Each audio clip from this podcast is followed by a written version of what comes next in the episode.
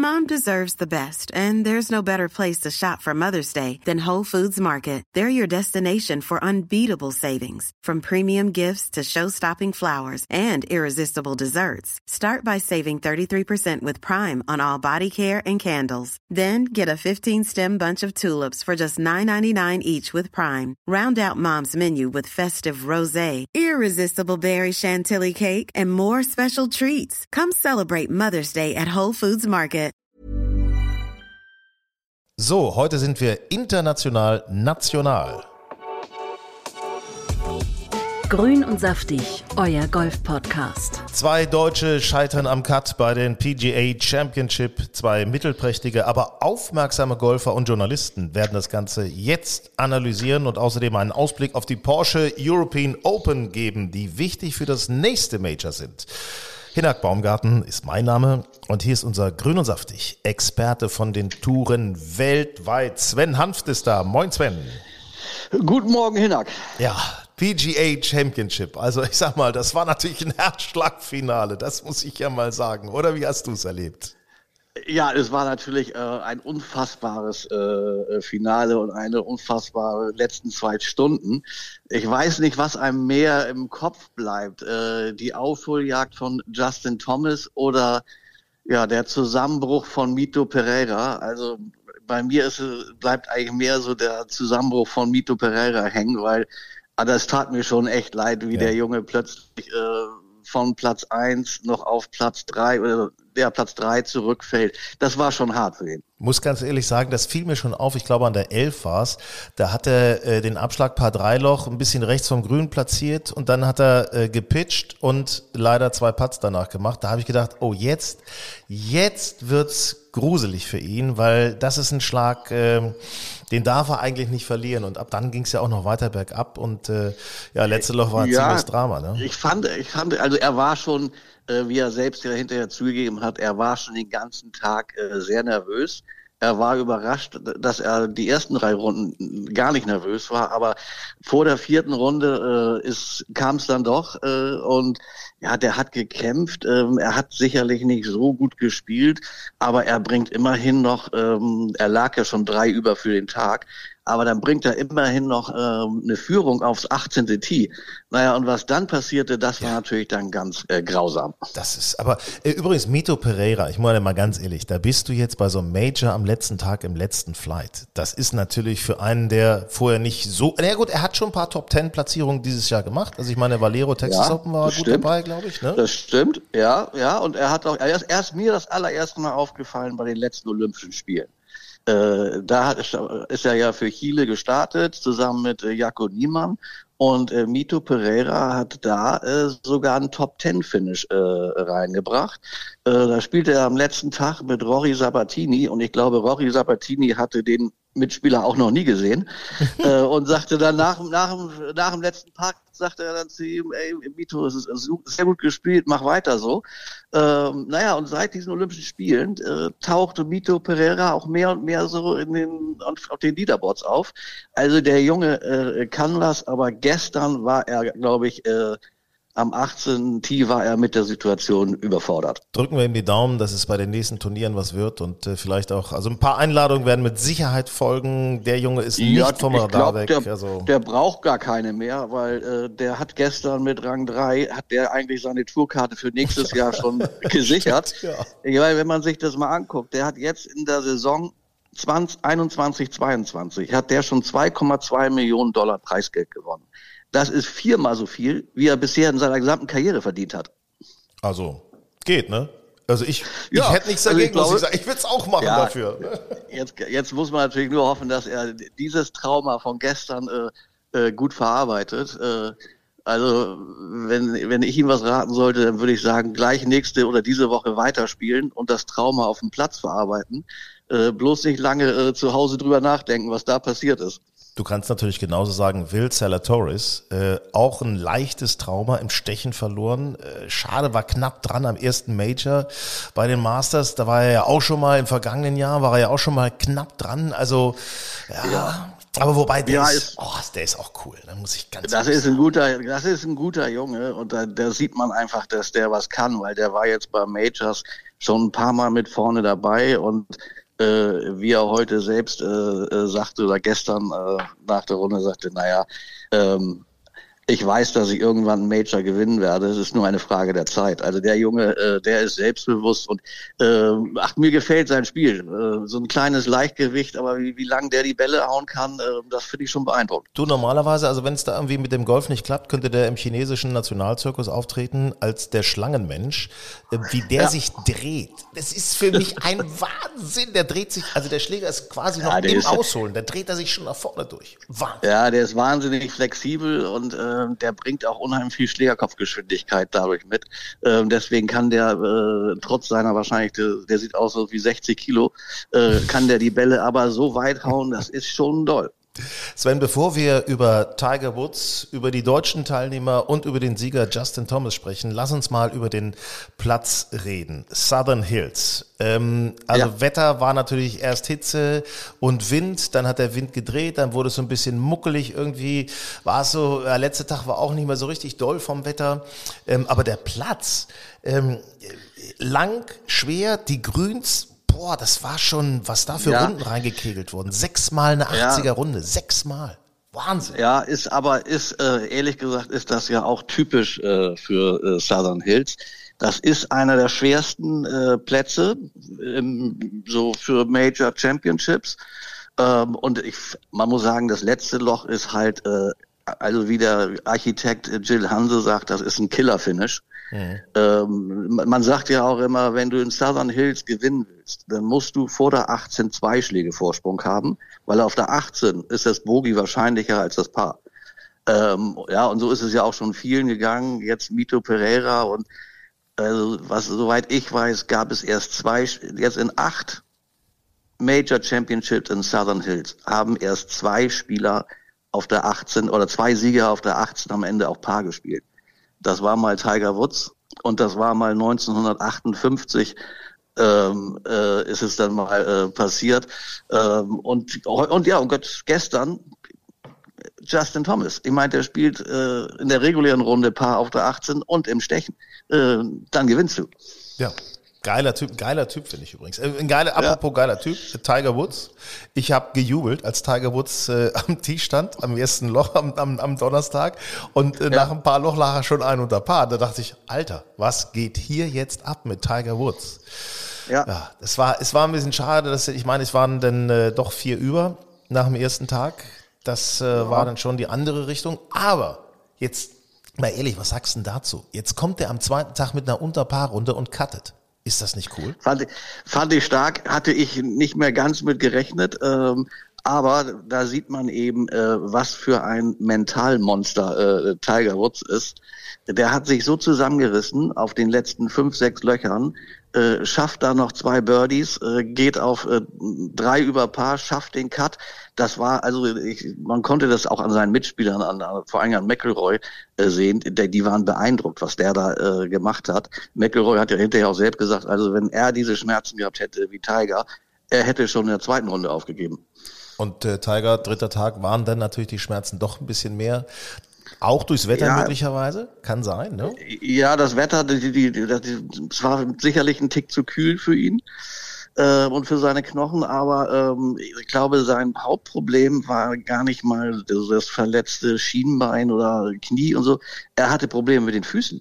Durch diesen schleppenden, äh, humpelnden Gang ähm, hatte er Schmerzen in den Füßen bekommen. Und äh, das war wohl sein Hauptproblem am dritten Tag. Und wenn du dich dann natürlich im Durchschwung richtig abstößt mit dem rechten Fuß und äh, den Körper nach vorne raus katapultierst, dann geht das irgendwann nicht mehr. Irgendwann nee, das geht da nicht mehr. Er, er, kompensiert ja, also wenn man sich seinen Oberkörper anguckt, äh, wie muskulär und aufgepumpt äh, der ist, so versucht er natürlich das zu kompensieren, äh, weil er eben aus dem Unterkörper äh, nicht mehr so viel äh, Drehung und Energie rauskriegt. Aber ähm, ja, das ist, ist schwierig für ihn. Ich, ich habe so ein bisschen das Gefühl, dass er so auf das auf das golferische Niveau zu, von seinen besten Zeiten, da kommt er mit diesem Körper nicht mehr hin. Er hat übrigens auch was ganz Interessantes gesagt, ähm, dass das Spiel sich leicht verändert hätte. Ähm, mhm. Die Jungs würden fast alle immer einen Driver nehmen, immer draufdreschen, scheißegal, wo der Ball hingeht, Hauptsache lang. Wenn er im Busch ist, dann wenigstens lang. Und dieses platzierte ja. Spielen, auch mal ein Stinger, so wie er es einsetzt, so auf 275 Yards, das macht eigentlich kaum noch jemand. Äh, die hauen alle nach vorne und da kommt er irgendwie fast nicht mehr mit, sagt er, ne?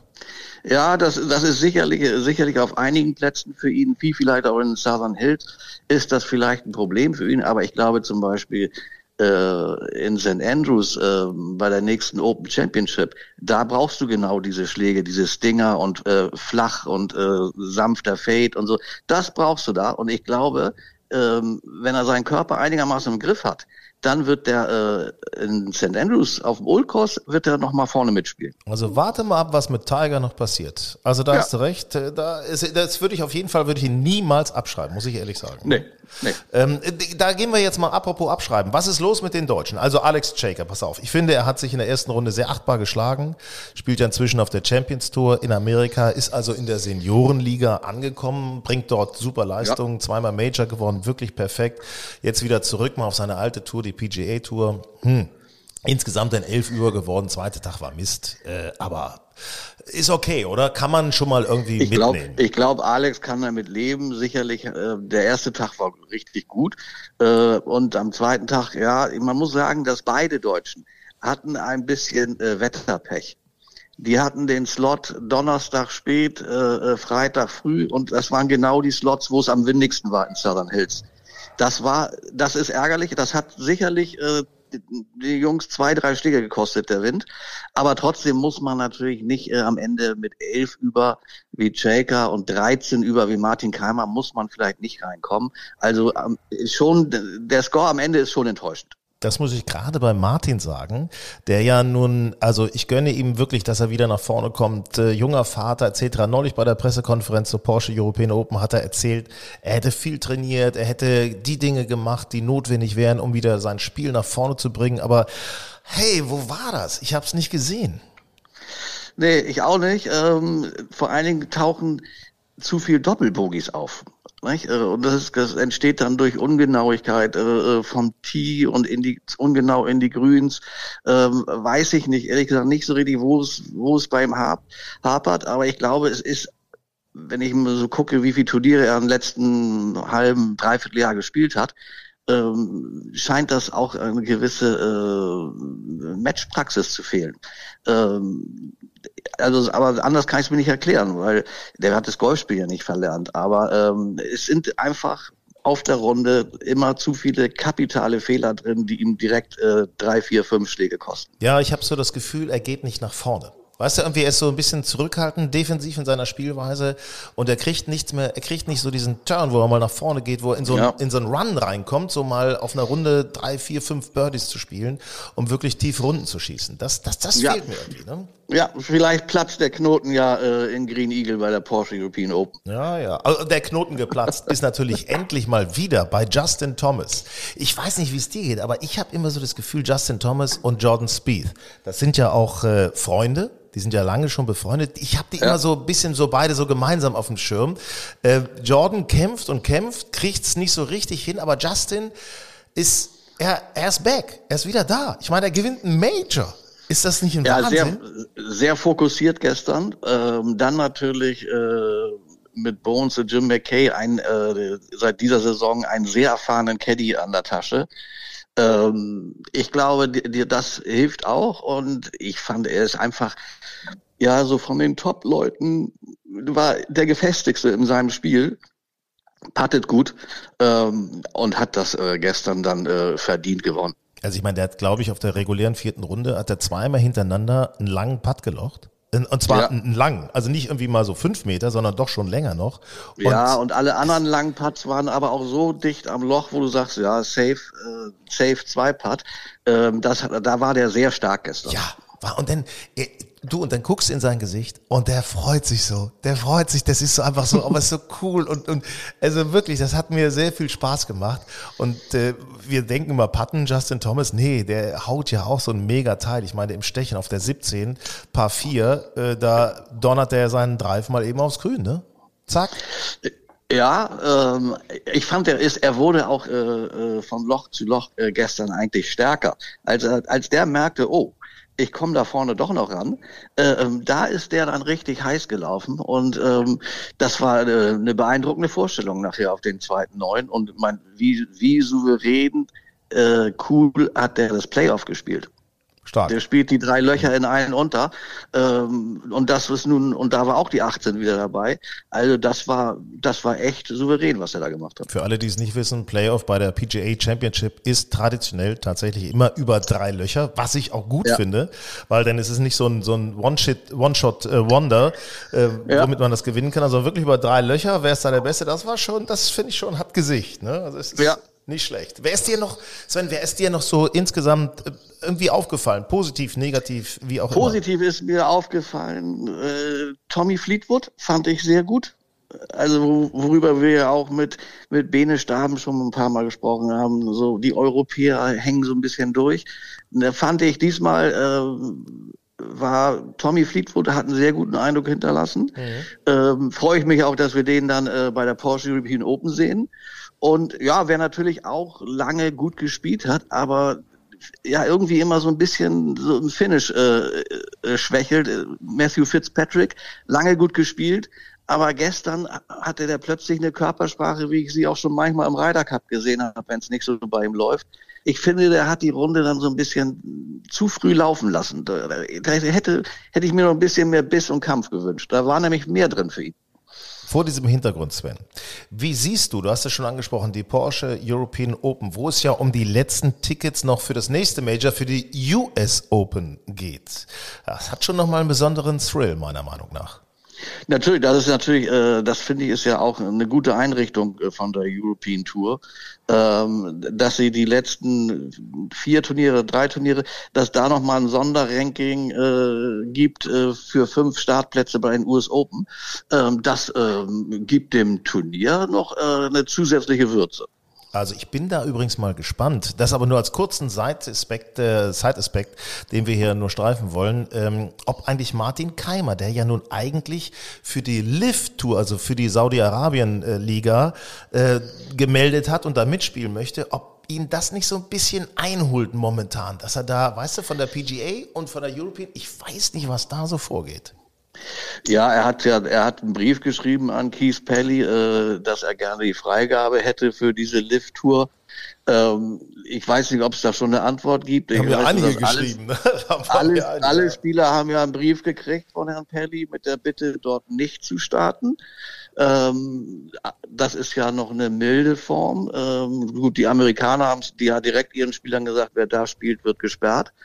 Ähm, ob ob die European Tour das auch so handeln wird, äh, weiß ich nicht. Aber dieses Thema äh, äh, Lift Tour ist schon irgendwie, ja, ist irgendwie ein bisschen komisch und dass sich eine dritte Tour so da so jetzt aufstellt, weiß ich nicht, ob wir das brauchen. Ähm, ja, die Spieler profitieren vielleicht, weil sie äh, viel Geld verdienen können, aber ich weiß nicht, ob man damit äh, den Golfsport jetzt attraktiver macht. Ähm, wir können diese Diskussion vielleicht auf einen unserer nächsten Podcaste verschieben. Was ich allerdings als Gegenargument interessant finde, ist eine andere Spielform. Also im Team zu spielen, über drei Runden zu spielen, also schneller und Teamgedanke, finde ich nicht unattraktiv, da mal was anderes auszuprobieren. Aber natürlich, äh, es ist ein Konkurrenzprodukt und ob wir das brauchen. Lass uns in einem der nächsten Podcasts drüber sprechen, lieber Sven. Ich danke ja. dir erstmal herzlich äh, für diese Eindrücke und äh, jetzt äh, kommt unser Freund Benedikt und wir schauen mal auf die Voraussetzungen für die Porsche European Open, wo wir uns dann ja auch sehr intensiv äh, hören werden, werden wir unser Morning Briefing Podcast machen. Ja, freue ich mich schon drauf.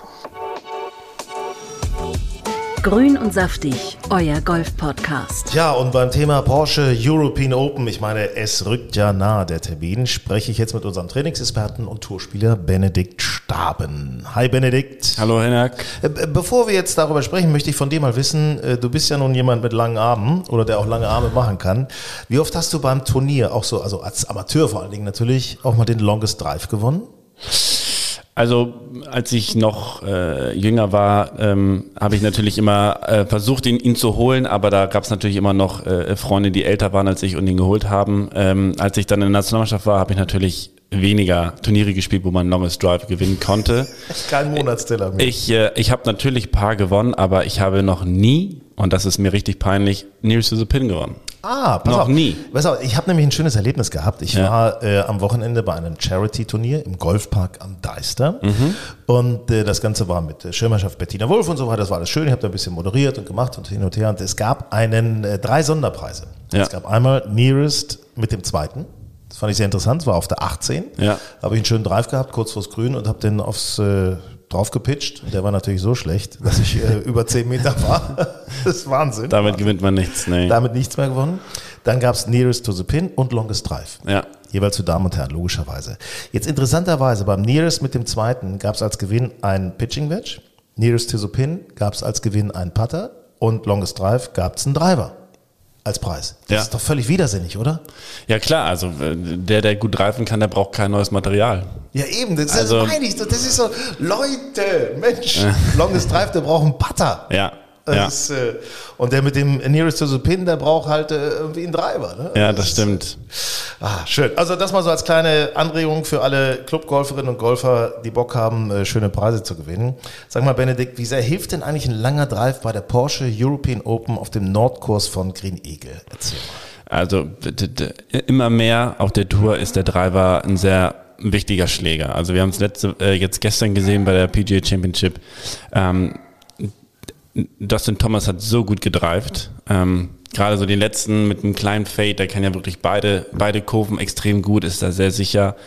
Und ähm, wenn man den letzten Drive von dem ähm, Chilen sieht, der ins Wasser geht rechts, ähm, dann ist das natürlich immer, immer äh, brauchbar, ähm, einen guten Drive zu haben. Und wenn wir jetzt ne, äh, auf die Porsche zugehen, ähm, natürlich ist der Platz lang, aber ähm, je besser der Drive ist, desto einfacher wird der zweite Schlag. Und ähm, dieses, äh, diese, diese Statistik auf der PGA Tour, ähm, Stroke Gains, ähm, sorgt ja dafür, dass je, also je länger der Drive ist, desto kürzer ist der Schlag ins Grün. Selbst wenn der ein bisschen im Rough ist, aus 80 Metern ist es immer noch einfach, einfacher, als aus 120 Metern von Mitte Fairway an die Fahne zu schlagen. Und daran halten sich alle sehr ähm, gerade und bei der Porsche mit das Wichtigste.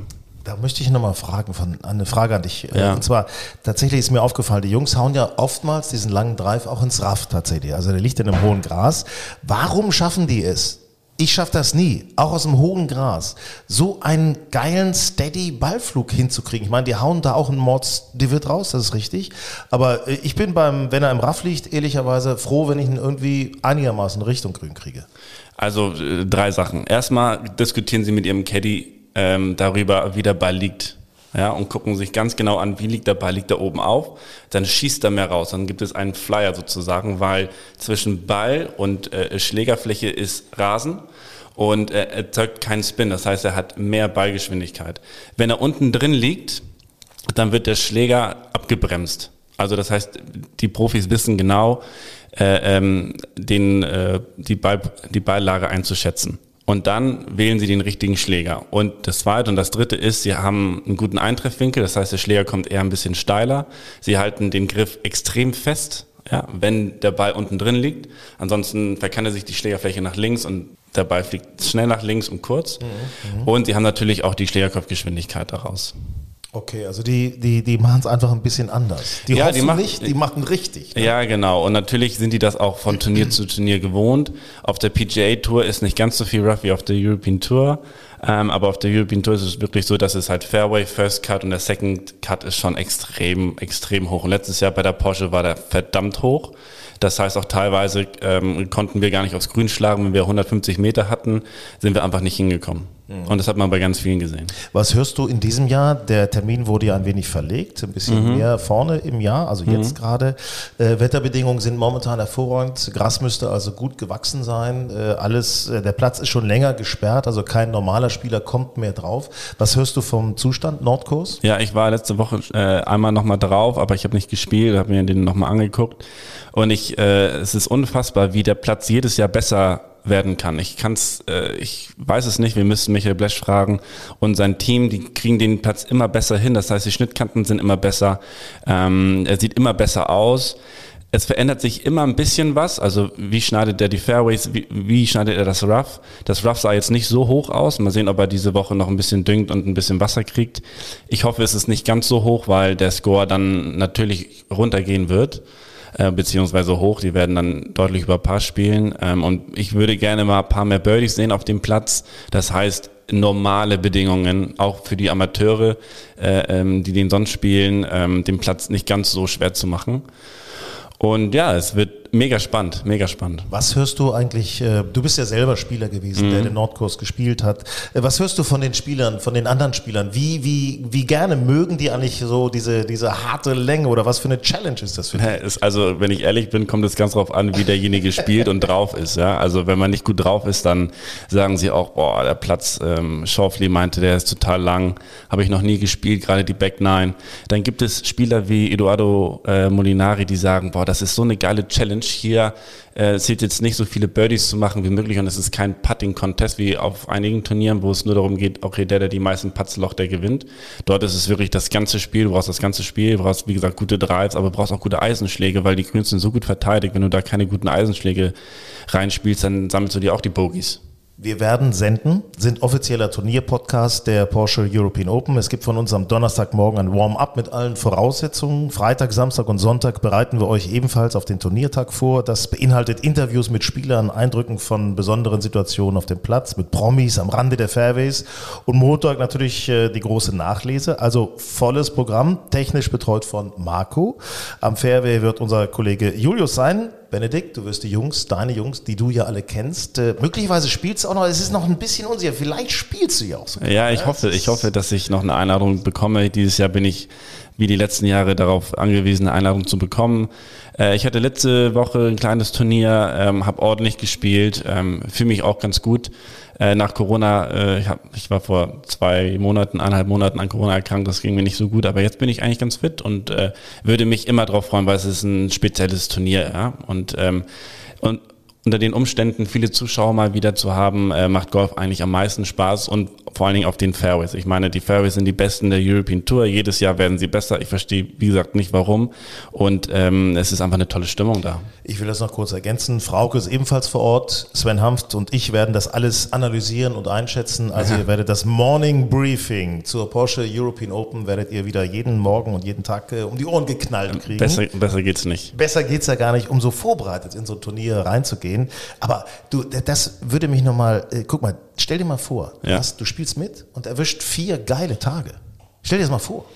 Und ich meine, was kann da alles möglich sein? Da, da, da, gewinnst du so ein Turnier. Träumst du da manchmal von, dass du sowas erlebst? Ja, ich habe davon geträumt. Also ich, ich, ich weiß, noch 2018 habe ich extrem davon geträumt und äh, mir das immer vorgestellt und dann habe ich ja auch einen sehr guten Tag erwischt. Ähm, da war ich ja dann äh, Zweiter nach dem ersten Tag und dann ähm, habe ich natürlich nicht, nicht mehr so gut gespielt, weil ganz vieles neu war und äh, ich mit der Situation nicht zurechtkam und man träumt schon davon als, als Golfprofi definitiv. Und in diesem Jahr geht es ja auch noch um die US Open. Ja, das heißt, ganz viele Spieler werden noch kommen und äh, werden versuchen, dort äh, gut zu spielen und um, um dann die US Open zu spielen. Und das ist, ist wichtig für, ist ein wichtiges Turnier für viele Spieler, um auch die Tourkarte zu bekommen. Wir werden ganz viele neue deutsche äh, Spieler vor Ort haben, ob es Amateure sind oder junge Profis. Und ähm, wir wissen ja alle, dass äh, viele Spieler auf der Challenge Tour spielen zurzeit und dann mal den, äh, den Schritt auf die European Tour gehen. Ich glaube, dass wir in den nächsten Jahren wirklich viele gute äh, Profis haben werden, weil es kommt viele gute Jungs nach. Glaubst du eigentlich, dass es ein Vorteil ist, wenn man dann in Deutschland als junger Golfprofi, deutscher Golfprofi, wenn man dann in Deutschland spielt und vielleicht auch äh, viele Zuschauer deinen Flight mitverfolgen? Ja, auf jeden Fall. Das bereitet einfach die Jungs auf das vor, was sie erwartet. Und ähm, das sind Erfahrungen, die kannst du im Training nicht sammeln oder bei, bei, bei kleineren Profiturnieren. Hilft das auch so ein bisschen, wenn Zuschauer dabei sind, dass man, dass man so ein, so ein, so ein bisschen mehr Adrenalin hat und sagt, äh, jetzt bin ich noch etwas fokussierter, jetzt will ich den Leuten noch mehr zeigen, jetzt will ich mal einfach geil auftrumpfen? Naja, es, es äh, kann nach hinten losgehen, aber ja, es kann auch, es, es kann aber auch gut gehen. Also äh, je mehr man sich vornimmt äh, und je besser man spielen möchte, desto me also meistens geht's dann halt nach, nach hinten los. Man darf sich davon nicht ähm, wirklich beeinflussen lassen. Also bei mir war es immer so, ich wollte besonders gut spielen, weil meine Familie da war, meine Freunde, meine engsten ja. Bekannten. Und da tut jeder, jeder schlechte Schlag doppelt weh. Ähm, aber nichtsdestotrotz macht es viel mehr Spaß unter Zuschauern zu spielen. Man macht einen Birdie, man locht einen langen Putt ein, die Leute klatschen. Das ist schon, äh, das macht schon süchtig, wenn man gut spielt und die Leute jubeln einem zu. Also auf der 18 habe ich mit dem zweiten raufgeschlagen. Da sind die Leute auf der Tribüne quasi durchgedreht. So war es, das war mein Empfinden, ja. Ähm, das ist schon ein Gefühl, das ist unglaublich. Sehr geil. Also ich ja. freue mich total drauf. Porsche European Open äh, in der Nähe von Vincent Luge auf, Luhe auf Green Eagle. Und äh, Benedikt, wir drücken dir die Daumen, dass du dabei bist. Ansonsten wirst du uns im Podcast natürlich mit Eindrücken direkt von deinen Spielerkollegen ähm, versorgen, wirst vor Ort sein und äh, mit allen Informationen versorgen, die wir wer brauchen. Ist denn, wer, wer ist denn dein Favorit? Hast äh, du schwierig, einen? Schwierig, schwierig. Aber ich glaube, äh, Tommy Fleetwood könnte weit vorne landen.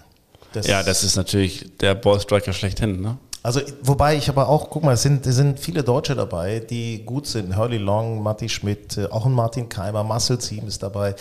Ähm, vielleicht gibt es da auch die eine oder andere Überraschung von einem deutschen Spieler. Könnte ich mir vorstellen, oder? Also ein deutscher Sieger wäre phänomenal. Ja, ich hoffe sehr. Grün und saftig, euer Golf-Podcast. Ja, und jetzt äh, geht es um eine Sache, da wird einem sozusagen die Sonne im Herzen und im Kopf schon ein wenig warm. Da geht es um tolle Landschaften, da geht es um tolle Erlebnisse, da geht es um mega Spaß und zwar geht es um den Falkensteiner Golf Cup. Möglicherweise habt ihr auch schon mal gesehen, dass es diesen Falkensteiner Golf Cup gibt und wusstet das nicht richtig einzuordnen, habt nur gedacht, Mensch, das ist doch toll, da geht es nach Tschechien, da wird in Österreich gespielt, da wird in Italien gespielt gespielt. Ich sage nur Sardinien zum Beispiel auch. Und wir lassen uns das Ganze jetzt einfach mal erklären und ein bisschen näher darbringen von Elisabeth Schrenk. Elisabeth Schrenk ist bei Falkensteiner für die On-Top-Leistungen im Aktivbereich zuständig. Das bedeutet also Sport, wie zum Beispiel natürlich Golf, Natur und Outdoor. Liebe Frau Schrenk, herzlich willkommen bei Grün und Saftig. Hallo, freut mich sehr, dass ich da kurz etwas erzählen darf. Aber selbstverständlich auch gerne länger, das ist doch überhaupt kein Thema. Das ist ein solch wunderbares Turnier. Äh, erzählen Sie uns einmal, das ist ja äh, acht Termine, acht Hotels, acht Plätze, acht Gewinner, acht Herausforderungen. Die acht ist äh, das große Signal äh, bei Ihrem Turnier. Erzählen Sie mal, welche Idee steckt überhaupt dahinter?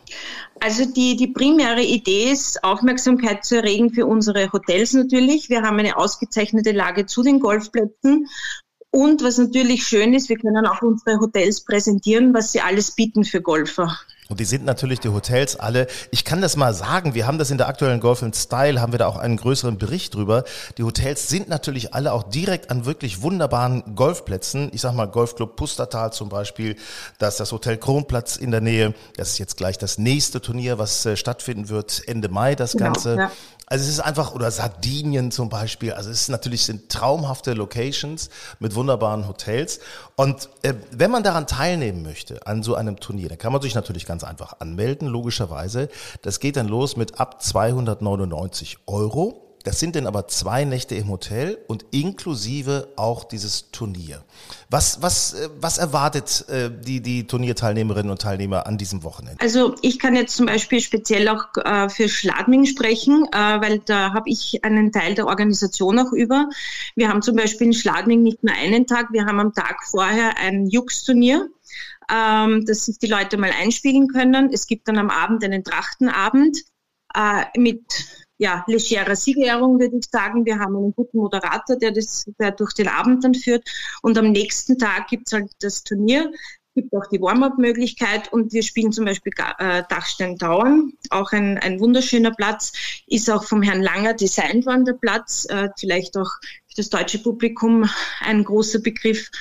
Und ähm, ja, wir spielen halt über 18 Loch natürlich, Stableford und dann gibt's halt äh, natürlich Haferverpflegung ausgezeichnet. Das ist halt beim Falkensteiner Golf Cup auch immer etwas Feines, weil das auch immer sehr hotelspezifisch ausgerichtet wird. Ja, und dann am Abend ein gemütliches Beisammentreffen beim 19. Loch quasi.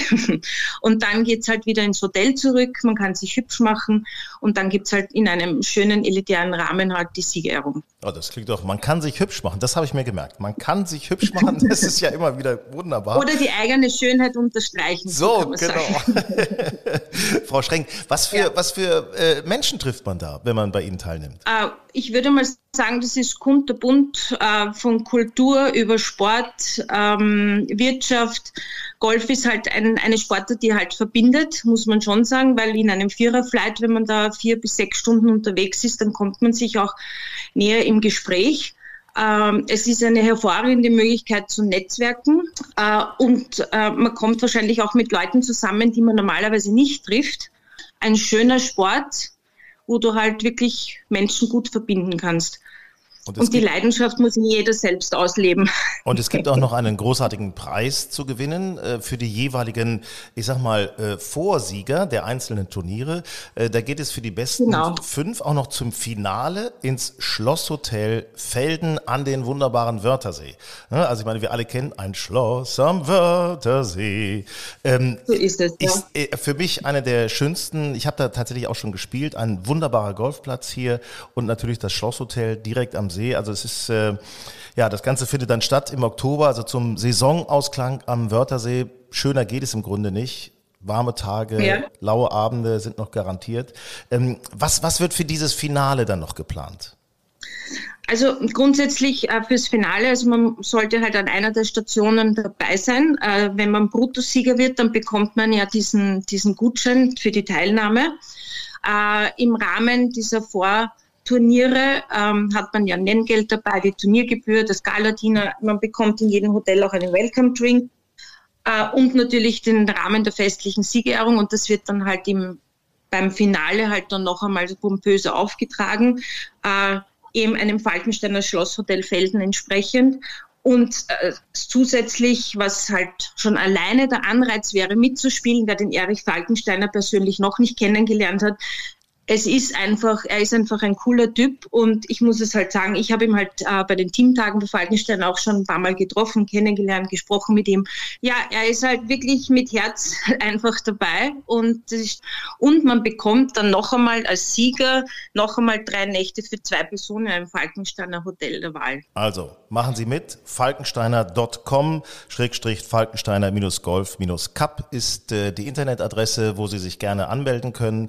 Es geht los ab ab 299 Euro für zwei Nächte inklusive Turnier und äh, allem, was Frau Schrenk uns jetzt gerade erzählt hat und natürlich den Aussichten auf die Finalteilnahme im Schlosshotel Felden. Liebe Frau Schrenk, dann äh, bedanke ich mich ganz herzlich und alles zum Nachlesen auch nochmal in der Golf Style, in der aktuellen, die bei euch im äh, Golfclub ausliegen müsste. Ab nach Tschechien, Österreich und Italien mit Falkensteiner. Frau Schrenk, ganz herzlichen Dank. Ich freue mich auf ganz viele Gäste, die ich begrüßen darf. Dankeschön. Grün und saftig, euer Golf-Podcast. Ja, danke, dass ihr dabei wart. Das war wieder volles Programm und viel Inspiration für eure nächsten tollen Golfrunden. Äh, wenn ihr uns übrigens äh, über Spotify oder über Apple hört, dann würden wir uns sehr freuen, wenn ihr uns auch den ein oder anderen Stern mal da lasst in der Bewertung. Äh, gerne 7, 10, 12, 20 Sterne. Wie auch immer, nach oben ist da nichts offen. Ähm, also freuen wir uns auf jeden Fall über eure Bewertung. Und äh, natürlich sind wir auch äh, online in den Social Media vertreten, zum Beispiel als Golfen Style Mac bei Instagram. Golfen Style Mac bei Instagram wäre sehr cool, wenn ihr uns folgen würdet, gerade auch im Hinblick auf die Porsche European Open, dann verpasst ihr nichts. Bis bald. Mom deserves the best, and there's no better place to shop for Mother's Day than Whole Foods Market. They're your destination for unbeatable savings, from premium gifts to show-stopping flowers and irresistible desserts. Start by saving 33% with Prime on all body care and candles. Then get a 15-stem bunch of tulips for just $9.99 each with Prime. Round out Mom's menu with festive rosé, irresistible berry chantilly cake, and more special treats. Come celebrate Mother's Day at Whole Foods Market.